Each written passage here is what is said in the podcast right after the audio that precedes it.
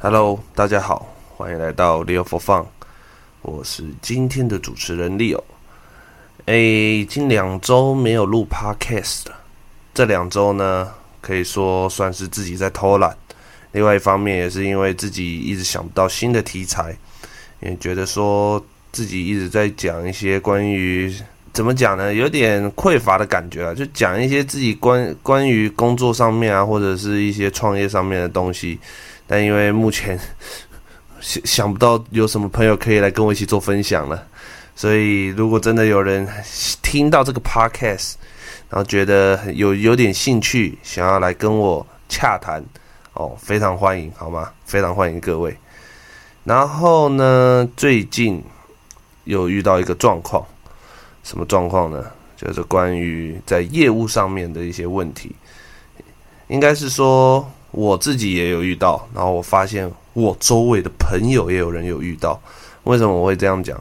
我有一个朋友，呃，直接讲就是我大学同学，他前一年呢，去年的时候原本是在做小学的代课老师，然后签了一年，因为代课老师都是一年一签，签了一年之后呢，他突然觉得说。老师不是他想做的，所以呢，他就转职跟我一样，同个时间转职，转到哪里呢？转职到健身房去当教练。也很少人会放弃老师的稳定的薪水，然后跑去当教练的。当然，我们今天不是来谈的讨论这个的，我是来讨论他在当教练的时候呢，遇到的一些状况。好，他那时候呢，有打电话先跟我咨询了一下，就是说，哎。当教练，然后可能他准备要去几间可能连锁健身房跟小型工作室这样去做面试，然后问我就是可能他们的差异啊，或跟他做了一个简单的分享。大型健身房啊，主要当然不外乎就是压力嘛，压力比较大，然后他整体的业业绩跟一些来客数也会比较多，所以相对他能学到的东西，就是关于销售这一块，可能可以学到的比较多一点。然后第二个部分呢，就是他的工作室的部分的话，当然了，就是比较小型，但是跟大型工作室的工作类型差不多，但业绩的压力可能也不会拉到像连锁健身房那么大啦。但是能学到的东西就是因人而异啦。然后当然他最后取决于离家比较近，所以选择了在桃园离家近的连锁健身房。去做教学这样子，然后教学一个多月之后，就差不多到上个月吧，他差不多做了一个月。他从这样，他应该是从七月开始做吧。然后八八月底的时候，我那时候去找他，我就想说，哎，不知道他当的怎么样了。然后刚好经过，然后去看一下他这样，然后跟他聊一下，发现说他好像对于跟客户谈话这个部分比较没有自信。然后，在跟我在跟客户谈吐一些可能专业知识的时候，他没办法拿出那种十足的把握，就是觉得我就是你的救赎的这种概念。因为以前我们在当教练的时候，我们都会，我可以帮助你，然后让你身体变得更好、更棒，然后给予他这种自信心，给客户有那种你找我绝对没问题的那种自信。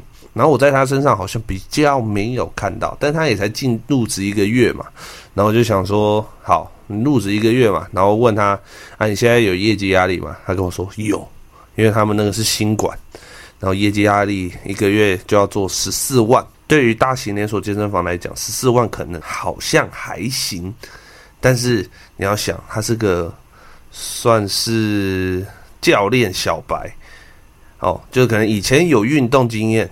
因为他跟我同个学校嘛，所以他他以前也是选手，就是有选手经验，但是不代表说他有教学当教练的经验。很多人在当教练的时候，他们都会觉得说，哦，教练收入很高，然后想要找想要踏入这个环境，赚取更高更高的薪水，存更多的钱。但是他们不知道是，我们在当教练的时候，其实我们前面花很多时间在补足自己不足的地方。我真正当教练的时候，我真的赚钱的时候也是。我当教练第二年的时候，我才我才真的发，才开始发现自己有当教练的那种感觉出来，这样子。所以我觉得当教练真的有一段时间的磨合啦，但是因为他入职的这个店刚好对于业绩这一块压得比较紧，所以他在教学习新知识的东西上面好像来的没有那么多，而且他的压力反而是每个礼拜、每周都每周都在被追业绩啊，那每天都有人在，每天都一定要带客户啊，这样子。我就觉得说，这样子反而压低了他真正学习到教练该有的知识的一些时间，而且他也跟我反映说，他们的店里面的学长姐也是偏向于哦，可能叫他自己花额外的时间，自己要去补足不足的地方。然后我就跟他说，好，不然这样子，我们约个时间，就是约前前天九月二号的时间，我们来做一个。简单的小小，应该算是小回馈哦，互相分享，我就分跟他分享一下我之前当教练的一些心得，这样子。然后从九月二号那一天，我就跟他做了一个沟通啊，就是说，诶，当教练啊，我们可以去从哪一些地方开始着手？第一个部分，当然就是 in body in the body 的量测啊，我们要如何去了解客户啊，然后。就开始问他一些关于教练的基本的知识，发现诶，他基本知识好像没有我想象中的来的那么多。就他可能会走公司相关的 SOP，但真的在活用上面，他可能没有那么的好。所以呢，我们就跟他讲要怎么去跟他说客户需求是什么。所以呢，我列了四个项目跟他说，当你。是一个教练，要跟客户进行沟通的时候呢，你要先了解什么？第一个部分就是我们要先了解客户的目标。哦，客户的目标你要怎么去了解他呢？第一个就是先去做询问，不要带入太多的问题。因为我之前有碰过一些业务，他们会用很激进的方式一直去问，一直去追问，然后还会还会直接用一种方式，就是哦。你不是来运动的话，如果如果是这样的话，你我建议你不要来运动，不要来健身房，回家就好，走路就好，去外面走路就好。真的，我有一次带我朋友也是到一家连锁健身房，那业务直接这样跟我们讲，然后我当下直接傻眼。带我朋友去体验的时候，那个感觉很差，就是业务好像就是说，你不是真的想来健身的，你就不要踏入健身房。怎么会有人这样讲呢？这给这是这个既定印象，其实是相当不好的。然后我就直接跟我这个朋友说这个不好的状况，所以呢，我会觉得说，先了解客户目标，让你去跟客户沟通的时候有一个平行的一个状态，所以呢，要带有一个空杯的心态，不能把你的一些既定印象套用在客户的身上，把，因为他就是一个健身小白，你要把每一个人都当成是健身小白，所以他自己报说他他在健身房已经练很久了什么的。不然的话，其实你就都把他当成是健身小白，不管他以前再怎么厉害，然后当兵可以拉多少引体向上，他就是健身小白，就是要把他当成一张白纸去跟他慢慢谈，慢慢去讲，然后让他可以理解你在讲什么，不要带入太多特别印象，也不要跟他去争论，因为你。他已经有一些他自己的刻板印象在了，所以我们不用刻意的去改变他，但是我们可以去慢慢的去说服他。哦，这不一样哦，强行的改变跟你慢慢的去跟他沟通，这是完全不一样的意思。所以呢，第一个部分我们一定是要先了解客户目标，慢慢去跟他沟通他的目标到底在哪里，或是给他一个蓝图。好，第二个部分呢，要去做到平行的沟通。当教练做平行的沟通，主要是为了什么？主要是为了让你可以跟他有一个互惠的一个原则。互惠的原则是？我回馈给你你现在遇到的状况，因为我们我们在当教练的时候，我们都会看到 InBody 嘛。InBody 其实是最赤裸的东西，你可以看到他身体所有的状况。InBody 当然也不是最准确的，但是我们基本上我们要认识他，就是可以从这 InBody 开始。所以你了解到他的。需求之后呢，跟他回馈说你的 InBody 现在目前状况是怎么样？借由这些状况，然后去观看他的反应，他的反应就是你最好的回馈，就是你去看他的眼神、他的表情，其实你就可以了解说他到底有没有在乎他现在的身体。如果说实在话了，他是一个不在乎的人，他其实根本不会踏入健身房。所以大部分的人都一定是会 care 他的身体的状况。所以我们在讲 InBody 的时候，其实要不断的去反复的去问他问题，跟他了解说：诶，你现在的状况是什么样？你平常是不是很常久坐？你平常是不是吃饭吃的东西是正常的吗？你平常是有固定吃饭吗？还是你一天只吃一餐？类似这样子，不断的去问他问题，从问题中得到他的回馈，从回馈当中不断的去思考，接下来你要讲什么样的话？这其实是很重要的一个东西，就平行沟通的部分。第三个呢，我们要去分析重点。了解身体状况之后呢，我们接着要开始去带一些体验的东西嘛。你要去带体验的东西的时候呢，你要去分析它的重点，就是诶，一项一项的去列出，诶，从我们刚刚量找找 InBody，然后然后看一些问题，然后把它找出来之后呢，列点。可能上交叉症候群啊，然后骨盆前倾啊这些问题啊，然后什么髋关节可能有些问题啊，脚可能膝盖不舒服啊，一个一个去把它列出来，然后在你的体验课程当中呢，去摆入一些问题，就摆入一些状况，然后可以怎么去帮他解决。哦，可能没办法一整堂课都把它。把所有问题都解决掉，但是我们可以挑几个可能感觉比较严重一点点，可能他有困扰到他日常生活的一些部分，帮他做解决。然后呢，接着我们体验课的最后一点，第四点，产出结论。结论是什么？结论不外乎就是价格嘛。再就是它规划。首先呢，我们要先把规划放在前面。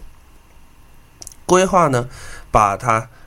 几个问题跟解决的问题，把它全部列出来，然后以及你刚刚可能有一个 before after，你把它给拍出来了，然后给他看差异在哪里。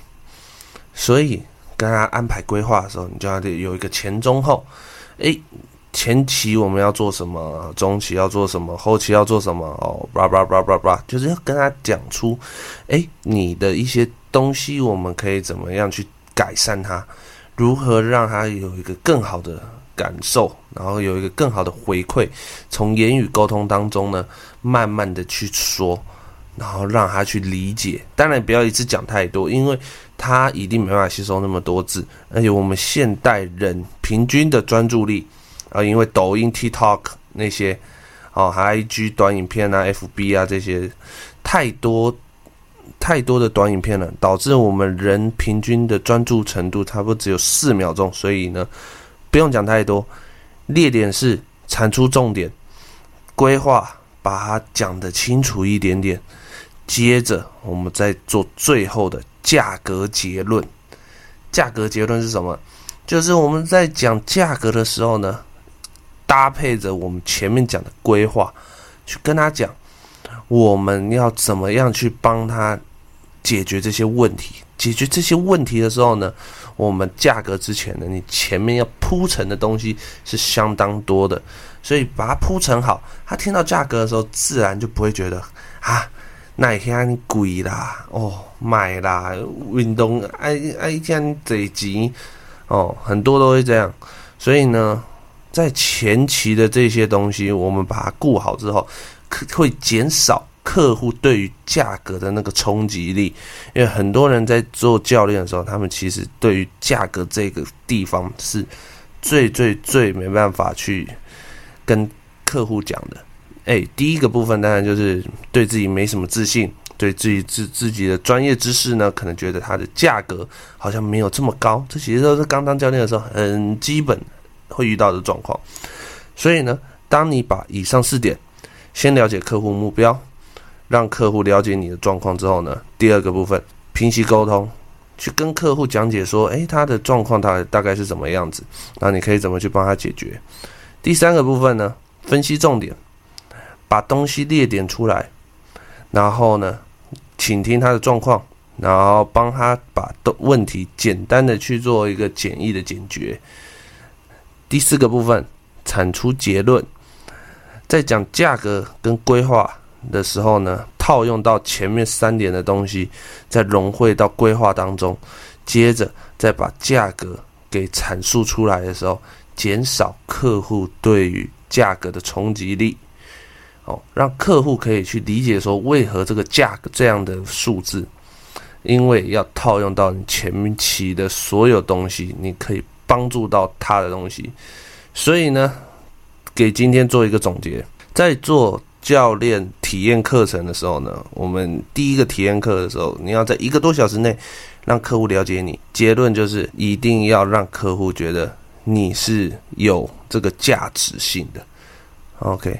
有这个价值性的，要让客户相信你，所以呢，讲这些东西的时候，一定要有足够的自信，然后一定要有足够的怎么讲，足够的沟通能力，好，要去阐述它，然后再来还有一个重点就是诚恳，做教练一定要诚恳，你不够诚恳，人家会觉得说你感觉就是个业务，你就来抢我的钱的，只是想从我口袋里面把我的钱挖走。OK，我们当教练还是要保持一个初衷，就是我们是要帮助他，帮助他的身体可以变得更好。不管你当下是你真的当教练的理由是什么，但是你一定要先抱着这个想法，你才有办法去跟他谈如何去做教练的销售。好。那今天差不多我就讲讲到这边，也希望有帮助到听这一集 podcast 的朋友们。因为当教练其实真的会遇到很多的状况哦，所以那当然这个是我一个 三年小教练的一个心得分享啦。好，我自己对于第一堂体验课程，我觉得很重要的几个部分，分享给大家。那我希望大家听到这一集的时候，可以给我一些回馈。那我们今天到这边，好，拜拜。